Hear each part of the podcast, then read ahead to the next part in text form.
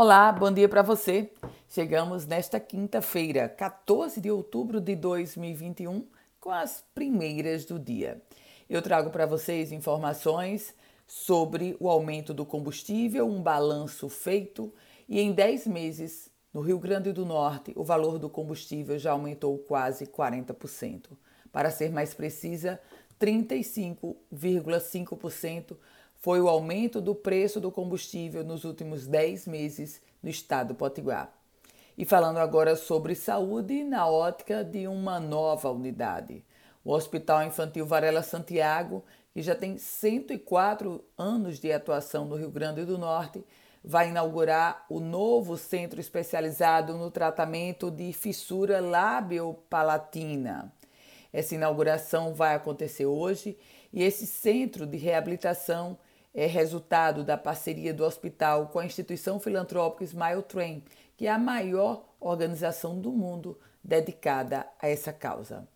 Falando agora sobre a CPI da Covid-19 no âmbito da Assembleia Legislativa do Rio Grande do Norte, a CPI que aprovou, a partir de requerimento apresentado através do senador Eduardo Girão, do Podemos, do Ceará, o pedido do Senado da República para compartilhamento da documentação referente ao Consórcio Nordeste, Consórcio Nordeste que foi responsável por aquela compra frustrada de 300 respiradores, valor de quase 50 milhões de reais, dinheiro que foi pago antes mesmo dos produtos chegarem, produtos que nunca chegaram. Vacinação a Prefeitura da capital Potiguar começa hoje a aplicação da terceira dose contra a Covid-19 para o público de profissionais e trabalhadores da saúde com 30 anos ou mais.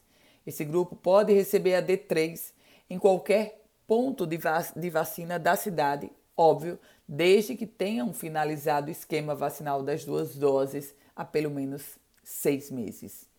E a juíza Ana Paula Barbosa, ela que é da nona vara criminal de Natal, negou o pedido de liminar feito pela OAB contra a titular do Departamento de Combate à Corrupção, a delegada Carla Viviane.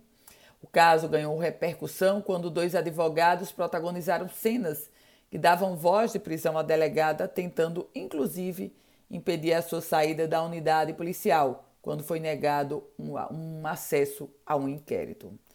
E falando agora sobre concurso, porque o concurso para a Assembleia Legislativa do Rio Grande do Norte dá mais um passo. A comissão especial entregou o termo de referência para a escolha da empresa que vai realizar as provas.